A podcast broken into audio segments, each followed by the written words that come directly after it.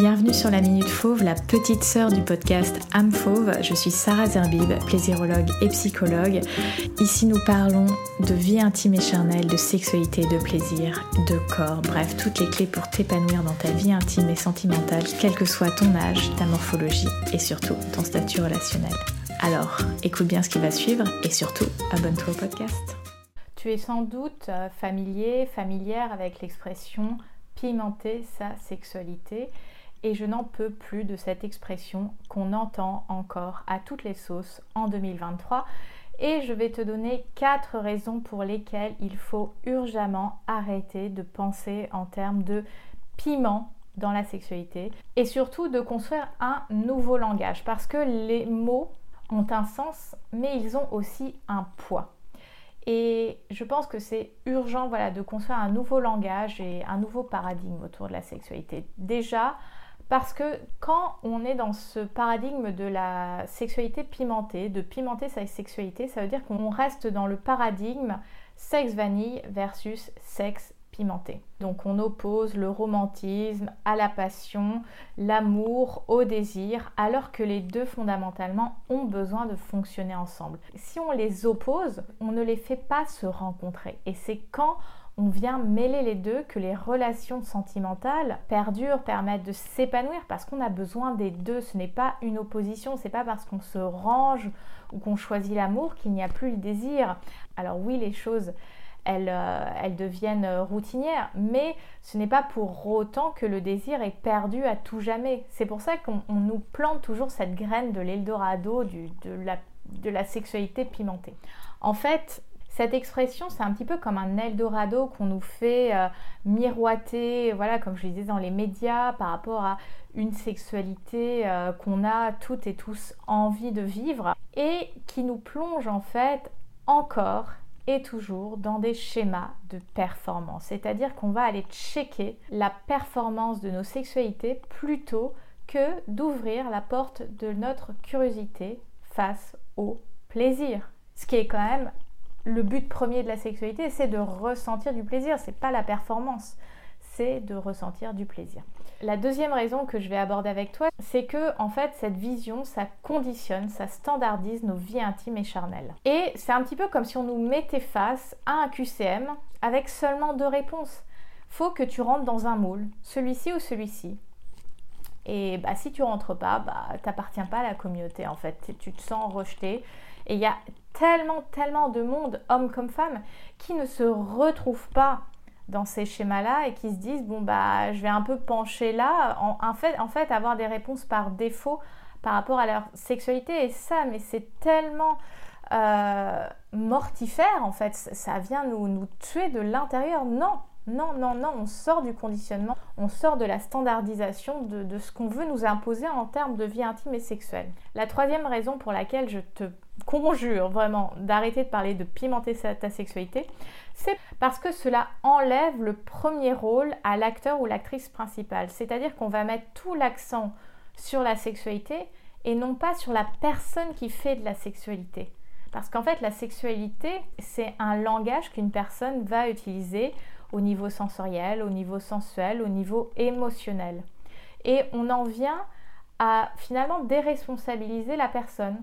Ce qui compte, c'est la manière de faire l'amour, ce n'est pas la personne. Je pense qu'en allant dans ce chemin-là, on a tout faux. Ce qui est central dans le sexe, ce n'est pas le sexe, parce que le sexe, c'est quoi? C'est moi qui vais explorer la sensibilité de mon corps, le plaisir que mon corps peut ressentir. C'est moi l'acteur, l'actrice principale. Et donc finalement, d'être dans ce paradigme-là, ça nous déresponsabilise complètement de nos vies intimes. Le quatrième point que je souhaite aborder avec toi, c'est que ça invite à avoir recours à des techniques, à des pratiques, plutôt que d'aller faire le boulot en interne. Et justement, c'est quoi ce boulot en interne? C'est d'aller découvrir son langage érotique, c'est de connaître comment sa libido et son désir fonctionnent, c'est de communiquer autour de ces sujets-là, parce que tout cet univers nous permet en fait de nous exprimer.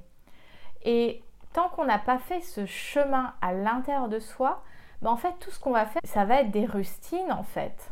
Ce sera du bricolage, on va mettre une technique par-ci, une technique par-là, parce que bah, ça fait bien, parce que ça veut dire que je suis quelqu'un d'open, je suis quelqu'un de moderne, etc. Mais en fait, qu'est-ce qui est réellement important? La relation que j'entretiens à mon désir, la relation que j'entretiens à mon corps, la relation que j'entretiens à mon plaisir. Tout ça, c'est... Il n'y a aucune pratique qui pourra répondre à ces questions. Il n'y a que toi qui peux aller explorer ces questions-là. Donc oui, ça demande un réel boulot en interne. C'est pas juste je fais du sexe, poupou pilou, et je prie pour que ça se passe bien et que je sois un bon coup, que je sois un bon amant ou une bonne amante. Non, il y a réellement une relation à son plaisir. Et c'est cette relation émotionnelle à, son plaisir qui fait qu'on va considérer que notre vie intime, elle est importante, qu'on va prendre soin de notre vie intime. Et, derrière le prendre soin, il y a tellement plus de choses que juste de pratiquer. Donc c'est pour ça que pour moi c'est important d'arrêter d'utiliser cette expression pimenter sa sexualité. Parce que en fait ta sexualité c'est pas un chili con carne. Je veux dire, si on est toujours dans cette opposition vanille-piment, on, appauvrit en fait le, le spectrum de saveurs, de couleurs qu'il peut exister dans la sexualité, dans la vie charnelle. Comme je disais, c'est comme si on était face à un QCM avec seulement deux options. Mais il y en a tellement plus. Je veux dire, dans un placard épice, t'as pas juste euh, l'arôme vanille et le piment. Tu as du poivre, tu as du cumin, tu as de la cannelle. Et finalement, faire l'amour, découvrir qu'est-ce qui fait sens pour moi dans le faire l'amour, c'est comme créer son livre de recettes. C'est que oui, on peut prendre les recettes de quelqu'un d'autre, on peut se laisser imposer des recettes, mais ça ne m'appartiendra pas vraiment, ça ne sera pas vraiment moi, ce sera du copier-coller, je, rentre dans un moule. Alors que si je vais voir quelles sont les couleurs que je veux mettre dans cette assiette, quels sont les, parfums, quelles sont les saveurs que je vais aller mettre dans cette assiette, bah en fait, je gagne en liberté, je gagne en indépendance, je gagne en, en créativité parce que j'en viens à jouer avec ce que j'aime, avec ce que j'ai exploré et ce que je connais de moi et tout ce qu'il y a encore à découvrir. Ce message, il est fondamental pour moi parce qu'il est urgent d'arrêter de parler de piment dans la sexualité. Pourquoi dans la sexualité on est toujours dans ce côté où il faut que ça brûle, où il faut que ça pique, ou que ça fasse mal en fait? Parce que c'est la même chose avec l'expression un bon coup il faut qu'on arrête avec cette violence, cette brutalité, parce qu'il y a tellement plus de, de saveurs et de couleurs à explorer. Voilà ce que je souhaitais te partager autour de ce concept de pimenter la sexualité. J'espère que ça t'inspirera à voir les choses autrement et surtout à rejoindre l'école du plaisir d'âme fauve parce que avec âme fauve, on vient justement recréer cette relation joyeuse, enthousiaste, curieuse avec son plaisir et surtout avec son corps parce qu'il est là le jeu de la vie.